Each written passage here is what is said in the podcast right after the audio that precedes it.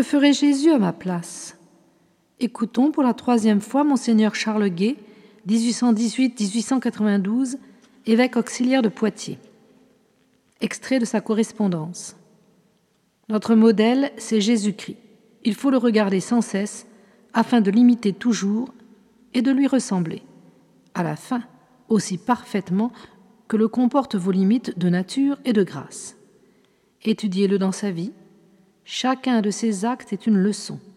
Chacune de ses paroles est une source de grâce. Voyez ce qu'il est pour Dieu, son Père, comme il l'adore, comme il lui obéit, comme il le sert. Voyez ce qu'il est pour les hommes ses frères, tout ce qu'il supporte d'eux, tout ce qu'il leur pardonne, et enfin, comme il se donne à eux par amour.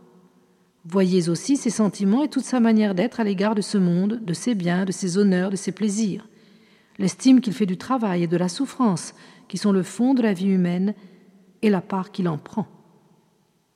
Attachez-vous à Jésus-Christ et, lui donnant, lui redonnant sans cesse votre cœur, inspirez de son esprit tous vos sentiments et tous vos actes.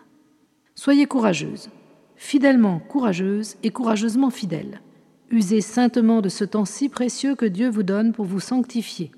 Vivre, ce n'est pas durer, car les pierres durent depuis des milliers d'années et elles ne vivent point. Vivre, pour nous, c'est connaître, aimer, marcher vers notre fin dernière, imiter Dieu, communier pratiquement à la forme de vie qu'il nous donne en Jésus, son image éternelle, son Fils consubstantiel et notre frère par l'incarnation.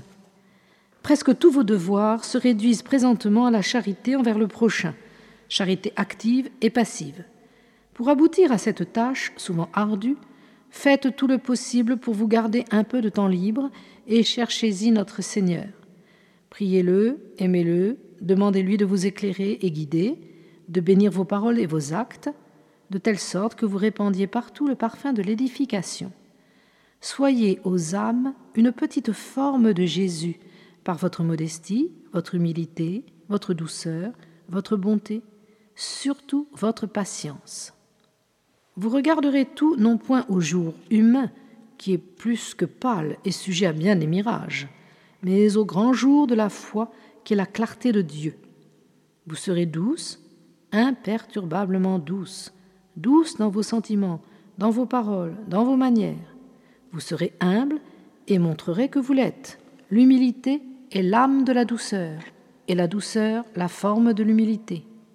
Contemplez cela en Jésus, votre maître et votre modèle. Imitez-le. Regardez Jésus, suivez-le, aimez-le. Conformez-vous à lui en toutes choses, prenez son esprit, vous dépouillant du vôtre.